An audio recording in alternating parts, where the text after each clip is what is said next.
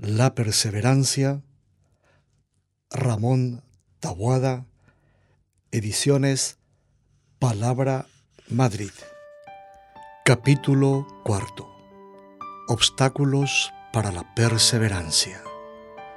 He señalado que para perseverar es preciso conseguir la fortaleza del amor, una fortaleza que nos ayudará a superar las dificultades grandes y chicas que lógicamente se irán presentando en el camino. También he planteado la perseverancia como fruto de la verdadera libertad. Libremente decidimos la respuesta a nuestra vocación y libremente permaneceremos en nuestra primera decisión. He hecho notar, por último, que la perseverancia es la manifestación del señorío con que lo espiritual domina las condiciones cambiantes de lo material. Pero quizá se nos ocurra afirmar con cierto escepticismo, todo esto está muy bien, pero la verdad es que, a pesar de todas esas buenas razones, a mí me cuesta perseverar.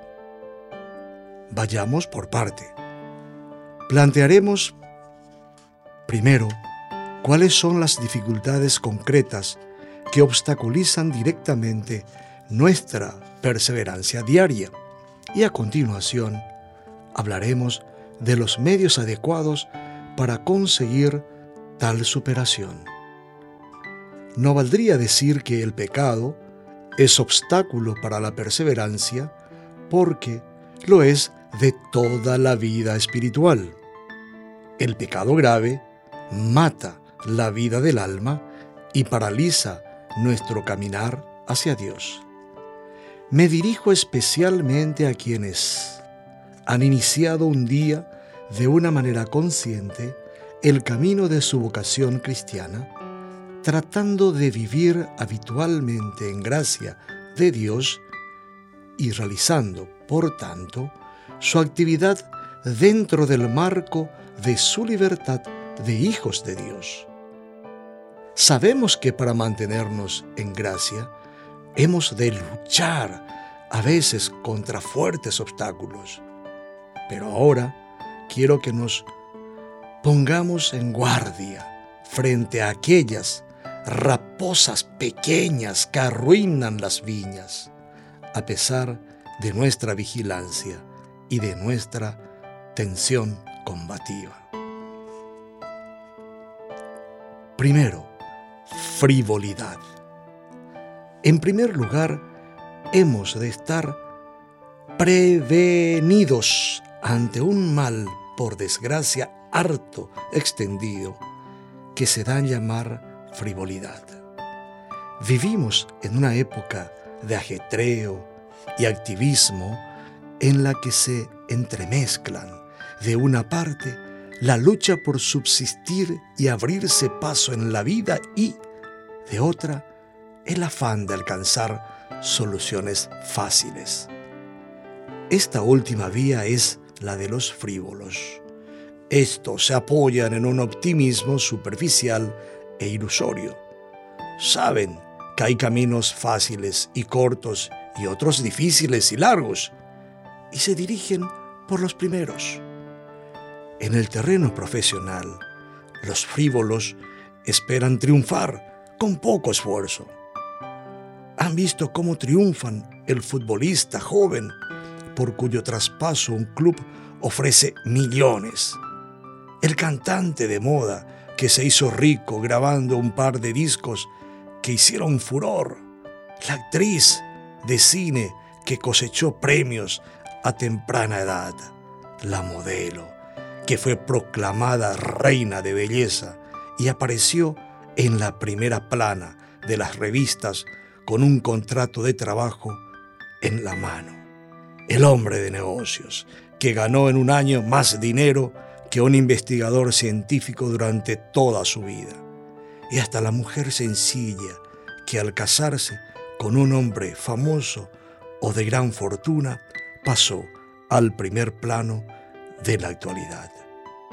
Ante ese panorama, el frívolo construye castillos en el aire y no piensa en el esfuerzo continuado de la mayor parte de aquellos pocos hombres y mujeres que triunfaron pronto, pero a base de luchar a brazo partido. Así es como la mayor parte de ellos lograron pasar de cero a la plataforma del triunfo y de la fama. Es ley de vida que nadie alcanza fácilmente una alta meta mediante una vida fácil, a no ser por medios deshonestos. Y aún así, será preciso pelear denodadamente para lograr y mantener los objetivos. La frivolidad está diagnosticada por el autor de Camino como una verdadera enfermedad. No caigas en esa enfermedad del carácter que tiene por síntomas la falta de fijeza para todo, la ligereza en el obrar y el decir, el atolondramiento, la frivolidad en una palabra. Esa superficialidad lleva al frívolo a utilizar el entusiasmo como motor de empuje. Cuando el entusiasmo se apaga, se extingue también la razón de su lucha. No hay cosa que más moleste al frívolo que la duración prolongada de su esfuerzo. Es amigo de chispazos y de golpes de efecto. El frívolo no edificará a lo largo de su vida una imponente catedral gótica, sino unos decorados de cartón repintado. El frívolo vive al día, fiado de la aparente seguridad de sus éxitos momentáneos. El frívolo no puede ser amigo de la perseverancia, porque esta virtud se fundamenta en la duración, en la permanencia prolongada de las cosas pequeñas que ordinariamente tienen poco lucimiento. Segundo, pereza y cobardía. La pereza y la cobardía son compañeras de viaje de la frivolidad. Muchas veces se confunde la pereza con el ocio y se identifica la actividad dinámica con la diligencia. Es verdad que el ocio, entendido como falta de trabajo y de esfuerzo, es manifestación de pereza y de holgazanería. Pero también se cataloga como perezosos a los que, sin abandonar completamente el trabajo, no se aplican a él con intensidad y esfuerzo. El aragán es perezoso y también lo es el ocioso. Sin embargo, nos engañamos a menudo en la vida al contemplar el dinamismo de hombres y mujeres activos. No pueden parar, se pasan el día en continuo movimiento e incesante despliegue de energías, ¿Cuántas veces está latente la pereza bajo esa máscara de activismo? Es la pereza de los hombres dinámicos. Se vuelven y revuelven en su constante ajetreo, como desahogando el exceso de vitalidad. Pero esos hombres son ordenados, siguen su trabajo planeado etapa por etapa o las queman tranquilamente, dejan para un mañana perenne las tareas enojosas y realizan hoy las que van más de acuerdo con su gusto y capricho?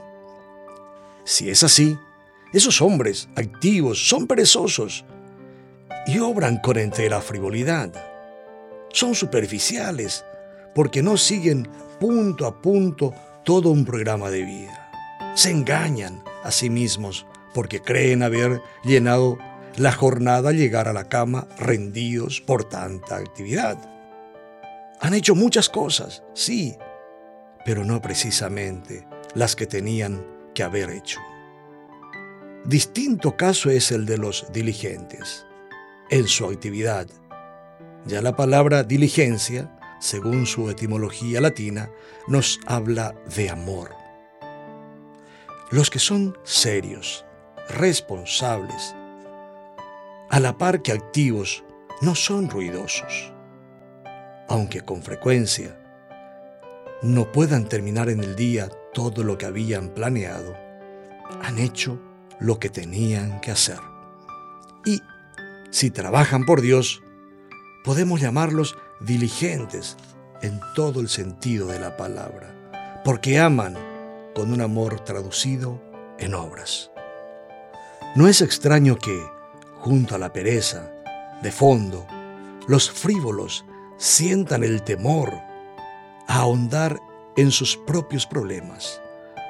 Los frívolos son cobardes. Te empeñas en ser mundano, frívolo y atolondrado porque eres cobarde. ¿Qué es sino cobardía ese no querer enfrentarte contigo mismo?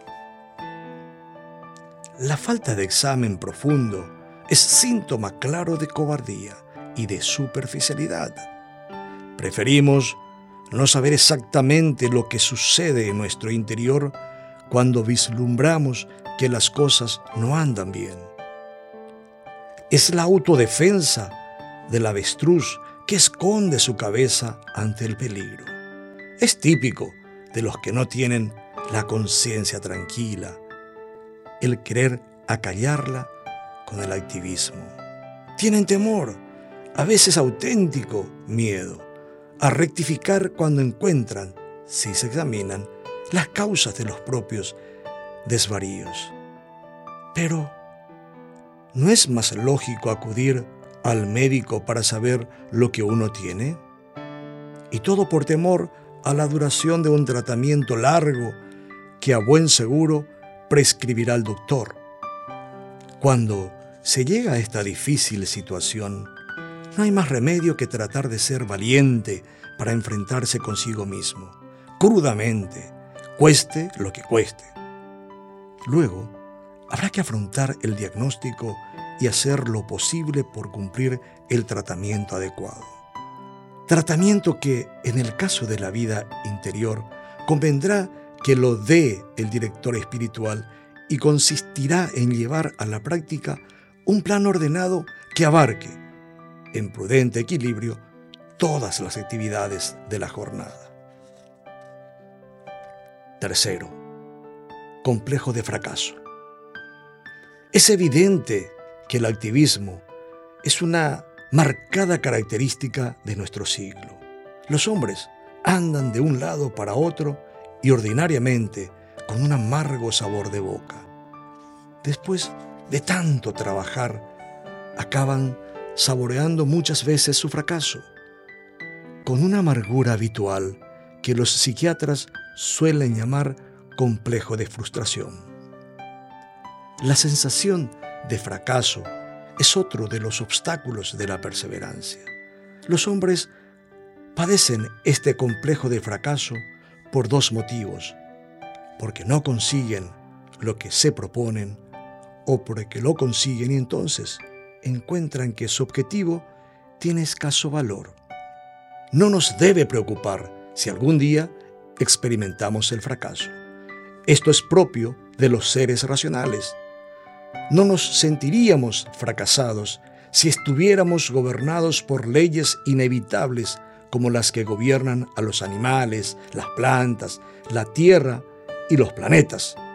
Estos siguen inexorablemente las leyes divinas. Pero el hombre es un ser libre, con capacidad de elegir su propio fin. Si eligiéramos de acuerdo con los planes de Dios, no conoceremos el fracaso. Si no lo hacemos así, fracasaremos. Además, si Dios es nuestro objetivo, estaremos destinados a la alegría de la victoria. Si no lo es, nos veremos abocados al fracaso, a la derrota.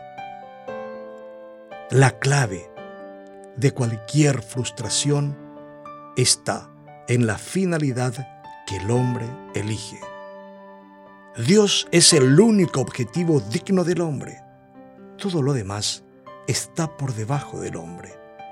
Ya hemos dicho que éste debe tener dominio señorío sobre los seres inferiores y sobre todas las circunstancias cambiantes del mundo material. Si no, experimentará el fracaso y por el fracaso no dominado llegará al desaliento, enemigo número uno de la perseverancia. Hay quien piensa, acaso por consolarse, que el pobre es más feliz que el rico, precisamente porque aquel necesita tener muchas cosas que el rico no puede ya tener porque las posee.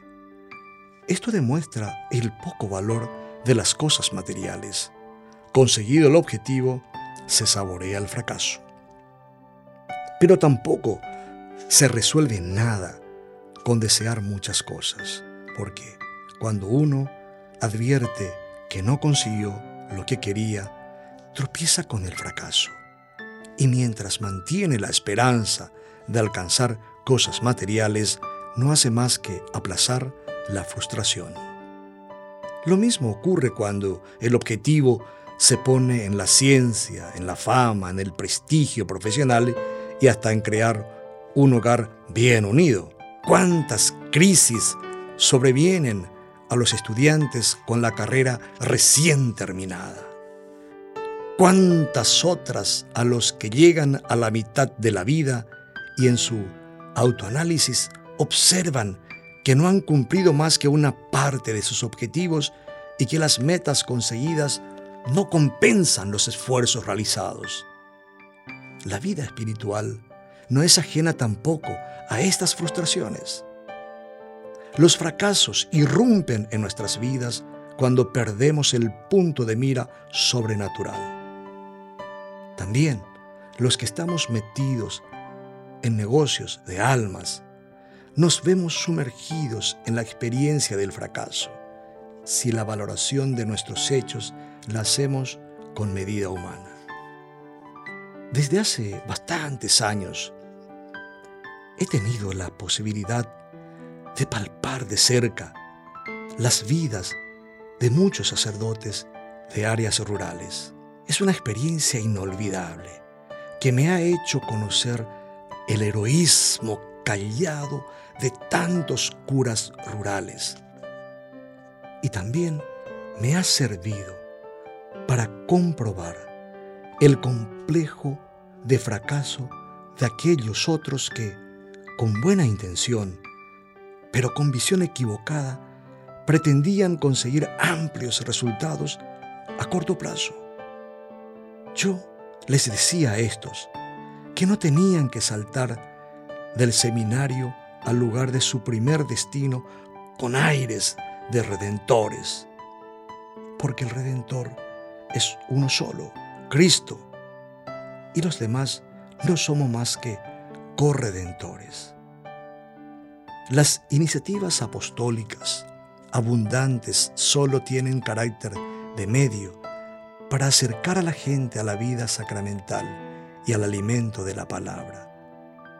Si aquellas iniciativas las tomamos inconscientemente como un fin, habremos fracasado toda la línea.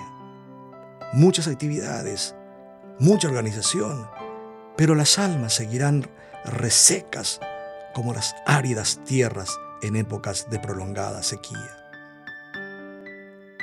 Para todas las personas frustradas de la tierra, el amor de Dios es la clave de su felicidad, con solo que intenten buscarla y encontrarla.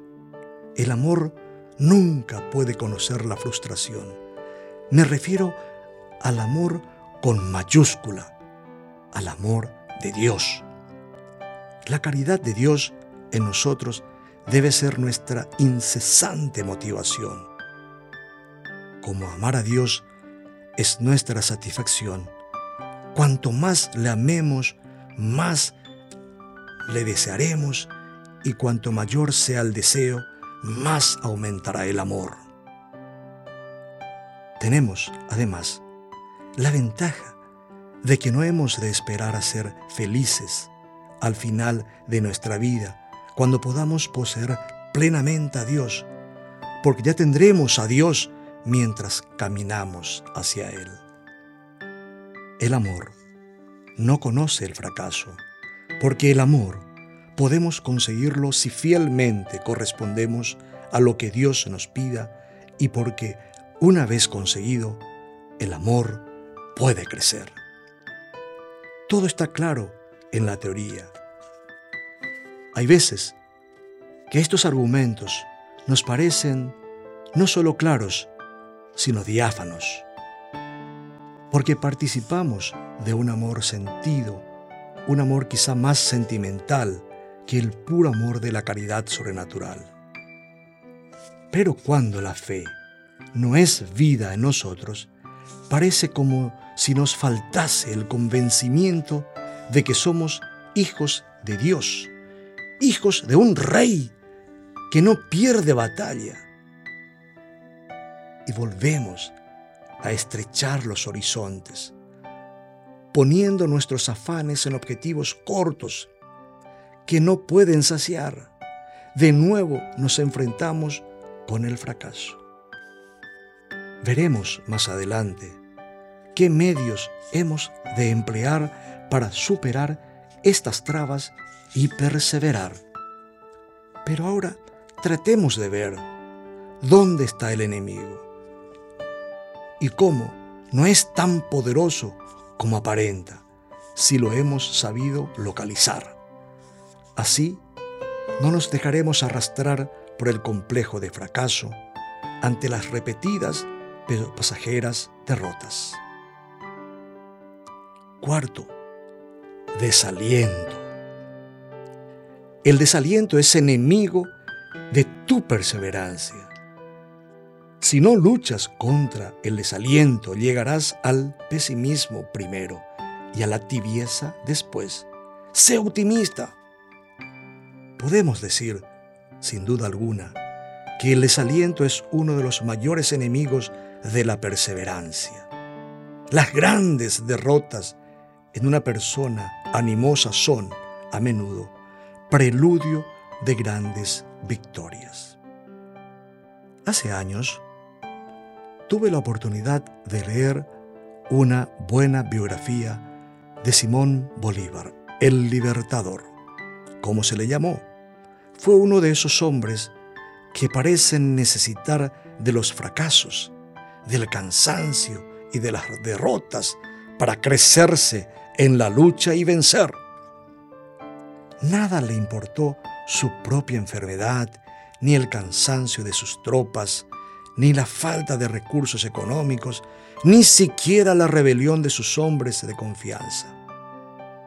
Desde chico había concebido un ideal humano y trató de llevarlo a término siempre inasequible al desaliento.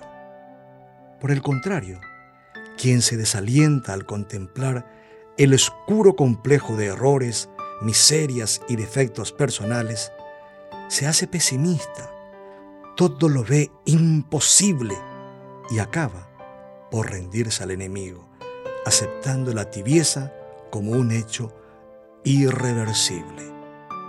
En el plano humano hay situaciones tan difíciles y críticas que no es fácil encontrarle solución.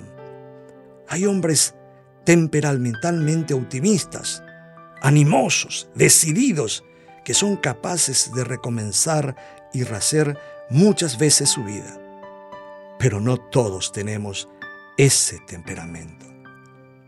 Un israelí que, extranjero en Inglaterra, comienza jovencísimo su carrera política con el afán de llegar a ser primer ministro y solo lo consigue en su ancianidad.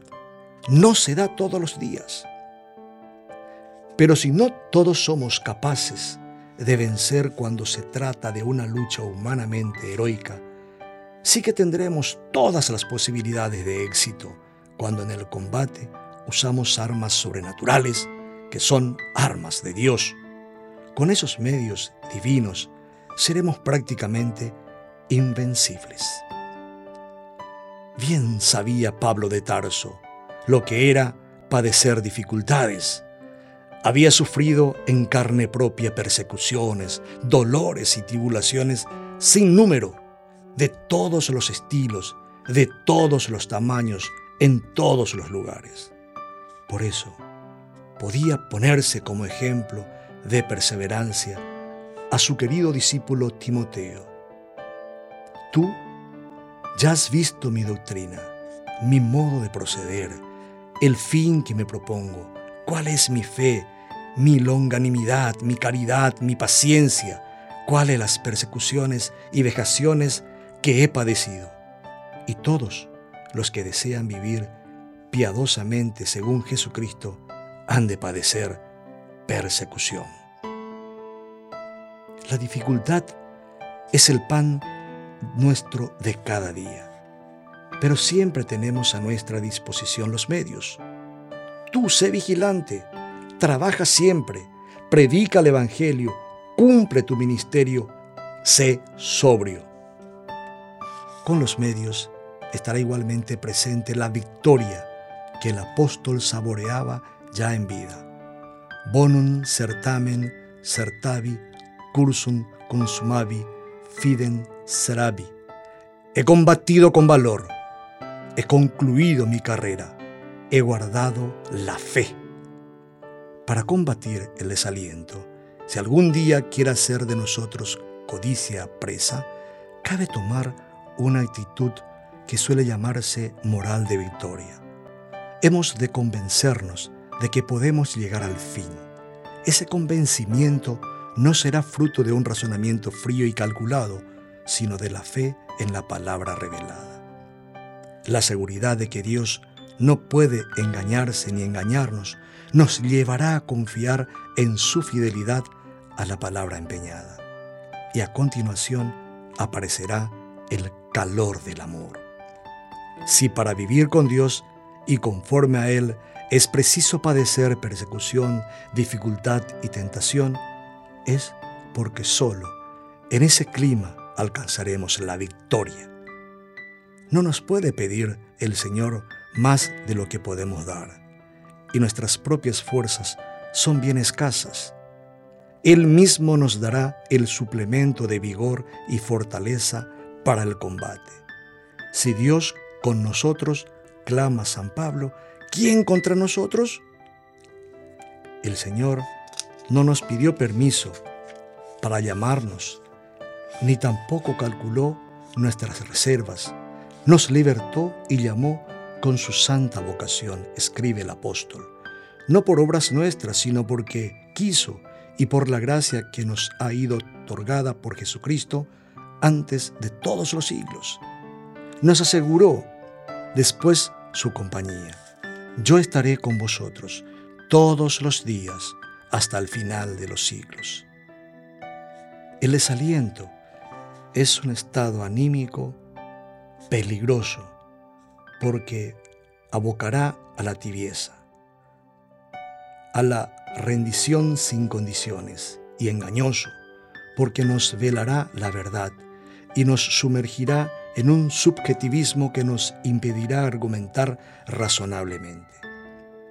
Con el desaliento llegaremos a aceptar inconscientemente una supuesta impotencia de Dios y de sus medios. Es preciso, pues, dar guerra al desaliento. En la vida espiritual, el desaliento suele aparecer tímidamente en escena. Muchas veces no hay grandes problemas, ni se llega a grandes crisis. El enemigo viejo y astuto no quiere atacar de frente a los que mantienen amistad con Dios. Se sabría vencido de antemano. Como el diablo es viejo, ha perdido originalidad y suele repetir viejas fórmulas. Le irrita extraordinariamente la perseverancia fiel de los buenos y los ataca de manera indirecta. Así, por ejemplo, nos sugerirá que trabajemos mucho, pero de manera que el trabajo nos absorba y no llegue a ser camino, sino traba para acercarnos a Dios. Tratará de exaltar la importancia de la acción a la hora de la oración. De ese modo nos distraeremos en ella o la postergaremos para cuando hayamos terminado esas tareas urgentes de beneficencia o de servicio. Nos propondrá apostolados llamativos de éxito fácil y aparente, con el objeto de que abandonemos el apostolado profundo y eficaz bajo el pretexto de que es más lento y difícil. Cuando ha conseguido que aflojemos en los puntos esenciales de la vida cristiana, será entonces más fácil el tropiezo. Exagerará después el enemigo nuestros propios fallos y nos meterá en la cabeza la idea de que estábamos luchando por algo imposible, que no vale la pena intentar de nuevo la pelea, porque no hay solución. Moviendo nuestro orgullo, nos incitará a luchar solos y después del fracaso, excitará más nuestro orgullo herido con el desaliento posterior. Quinto, flojedad y tibieza. ¿Para qué luchar? En el momento en que nos planteásemos este interrogante, sin encontrar respuesta, estaríamos abriendo las puertas de par en par a la tibieza. Son tremendas las palabras del Apocalipsis. Conozco tus obras y que no eres frío ni caliente. Ojalá fueras frío o caliente, pero porque eres tibio y no frío ni caliente, voy a vomitarte de mi boca. El autor de Camino, comentando este pasaje del último libro de la Biblia, nos previene contra el preludio del temible estado de tibieza. Lucha contra esa flojedad que te hace perezoso y abandonado en tu vida espiritual. Mira que puede ser el principio de la tibieza. Y en frase de la escritura, a los tibios los vomitará Dios. Y en el número siguiente añade, me duele ver el peligro de tibieza en que te encuentras cuando no te veo ir seriamente a la perfección dentro de tu estado. Más abajo nos presenta algunos de los síntomas para que podamos diagnosticar esa enfermedad del alma. Eres tibio si haces perezosamente y de mala gana las cosas que se refieren al Señor, si buscas con cálculo o cuquería el modo de disminuir tus deberes, si no piensas más que en ti y en tu comodidad, si tus conversaciones son ociosas y vanas, si no aborreces el pecado venial, si obras por motivos humanos. Una vez que la tibieza ha tomado silenciosamente posesión del alma, ¿cómo expulsarla? No es tarea imposible, pero sí harto difícil. El estado de tibieza lleva al desamor, al desprecio de las cosas pequeñas y a que cause tedio la duración del combate. El tibio quizás siga luchando, pero será solamente para evitar las grandes caídas. En esta situación no caben componendas, ni se puede esperar a que el tiempo arregle las cosas descompuestas. Será preciso entonces una fuerte reacción, fruto en gran parte de la oración de quienes vean a los tibios en tan lamentable estado y les echen una mano. Un giro mental de 180 grados hará falta y una decisión hasta cierto punto heroica a comenzar de nuevo. Porque el trato de Jesús no es un trato que se quede en meras palabras o en actitudes superficiales. Jesús toma en serio al hombre y quiere darle a conocer el sentido divino de la vida Jesús sabe exigir, colocar a cada uno frente a sus deberes, sacar a quienes le escuchan de la comodidad y del conformismo para llevarles a conocer al Dios tres veces santo. He señalado ese triste pero real encadenamiento de los males que trae aparejados un desaliento con sentido a largo plazo. No siempre se desarrollarán así las cosas, pero siempre caminarán por malos derroteros. Sin llegar a un completo desaliento, se aproximan a él los que juguetean con el pesimismo por la falta de objetividad. Son los preocupones que piensan demasiado en los obstáculos y se sienten excesivamente responsables. Quieren realizar todas las cosas con la máxima perfección humana y como esto de ordinario es imposible, acaban filtreando con el desánimo. Valoran más el temor a Dios que el amor.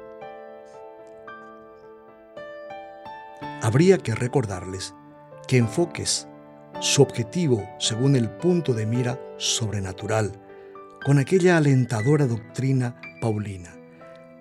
Todas las cosas son para el bien de los que aman a Dios, de lo que Él ha llamado según su decreto para ser santos. Omnian in bonum, todo para bien, puesto que Dios no puede tratar mal a esos hijos suyos que le aman sinceramente a pesar de sus flaquezas. Sexto, monotonía. La crisis de desaliento no siempre vienen provocadas por las derrotas y fracasos repetidos, sino también por la aparente ausencia de victorias. Así hace su entrada en ese escenario obstáculos y enemigos de la perseverancia un personaje más, el tedio. Ordinariamente el tedio toma como compañero de fatigas al aburrimiento, y ambos hacen su aparición en escena a media luz, a la luz mortecina de la monotonía. Un solo color, un solo sonido, un solo tono, plomizo, adquiere la vida para muchos hombres. Y, sin embargo, la vida es abigarrada, llena de colorido, precisamente porque los hombres somos tan complejos nuestra actuación en la vida es una gama de diversas tonalidades que se entremezclan dando un fondo de dulce policromía. En conjunto y desde lejos, la vida puede parecernos un cuadro con abundancia de negros y grises, pero al fijarnos de cerca, comprendemos la unidad en la variedad de colorido. Hace unos años me hizo observar un pintor Nobel hoy ya famoso, que al pintar el tronco de un árbol había que usar más el color violáceo que el castaño y entonces da mayor sensación de realismo. ¿Y qué decir de la variación de colorido de las aguas de un lago o del mar según las horas del día? La naturaleza que Dios creó es una gran maestra, pero el hombre embebido en su trabajo absorbente, apenas si puede contemplarla. No tiene tiempo para saborear tampoco las riquezas de su propia naturaleza humana y se suma como una pieza más al engranaje de una vida mecánica, pensando en un día lejano en que acaso podrá disminuir su actividad para poder disfrutar de la vida. Es cierto que el cambio favorece. La naturaleza nos alecciona en este sentido continuamente. Un amigo italiano me solía decir una frase de un famoso poeta italiano. El mundo è bello perché è vario. El mundo es bello porque es variado. Y hablando de poetas, podemos recordar el epitafio de la tumba de un poeta castellano de este siglo que fue enterrado en Málaga, en la Andalucía que él tanto amaba. Aquí yace un enamorado de la vida. Aquí quiso él autodefinirse, y es que era un enamorado de la luminosidad de los paisajes y de la plácida vida junto al mar Mediterráneo. Lo mismo que de las tertulias con los amigos o de los paseos por las ruidosas calles de las ciudades. Su poesía es muchas veces un intento plenamente logrado de poetización o fabulación de lo cotidiano. La vida para él era un portento y por eso su actitud era siempre de asombro ante la contemplación de tanta belleza. En nuestra vida corriente comprobamos que el descanso que sigue al trabajo, porque el descanso no es no hacer nada, es distraernos en actividades que exigen menos esfuerzo. La realización de un viaje, el cambio de ambiente, nos sacan precisamente de la monotonía diaria. Leí en una ocasión que en una gran empresa americana experimentaron que el personal administrativo trabajó mejor cuando las paredes de las oficinas se pintaron de verde. Pero al cabo de un cierto tiempo, el rendimiento disminuyó de nuevo, se probó otro color y los empleados volvieron a trabajar más activamente durante otro espacio de tiempo. Pero otra vez se cansaron. Nuevas pruebas con otros colores y se repetía el proceso. Al fin dedujeron los expertos que el éxito no estaba en los colores, sino en el cambio. Podemos contar, pues, con esta sensibilidad al cambio que tenemos los hombres. Pero no se nos vaya la mano. La gracia no destruye la naturaleza, sino que la presume y la perfecciona. Por ello, hemos de tener en cuenta los altibajos de la lucha ascética, provocados a veces por la duración de la pelea. Nos agotamos física y psíquicamente y necesitamos descansar cambiando de actividad. De acuerdo, no olvidemos que el alma humana es, como dicen los filósofos, un alma incorporada. Está unida a un cuerpo y a Dios tenemos que servirle también con Él. Hasta la menor fatiga física puede repercutir en nuestra vida espiritual. Pero no exageremos, los pequeños cambios serán muy buenos cuando dentro de nosotros haya algo permanente, el amor, que no cambia. Eso de sujetarse a un plan de vida, a un horario, me dijiste, es tan monótono. Y te contesté, hay monotonía porque falta amor. Si no fuera por la luz y el calor de la fe, nuestra vida sería como la de tantos seres humanos que viven en una perpetua neblina, algo insoportable. La fe nos descubrirá los valores incalculables del amor. Todas las actividades, todas las situaciones en que nos podamos encontrar, por oscuras y difíciles que parezcan, todas las cosas del mundo pueden ser impregnadas del amor y aparecerán entonces con toda su riqueza de matices. Todo lo que se hace por amor adquiere hermosura y se engrandece. Hace falta que demos este paso. Es preciso que lleguemos a esta profunda convicción con un día abarrotado de trabajo, no habrá lugar para el aburrimiento. Con un trabajo sereno e intenso, hecho por amor de Dios, desaparecerá la monotonía. Con un trabajo santificado así, hecho cara a Dios, necesitaremos el alimento y el reposo de la oración. Sentiremos la necesidad de ser profundamente piadosos y se desvanecerá también la sensación de tedio por las cosas espirituales que muchos cristianos tienen cuando no han perdido la fe, pero no saben vivir de la fe.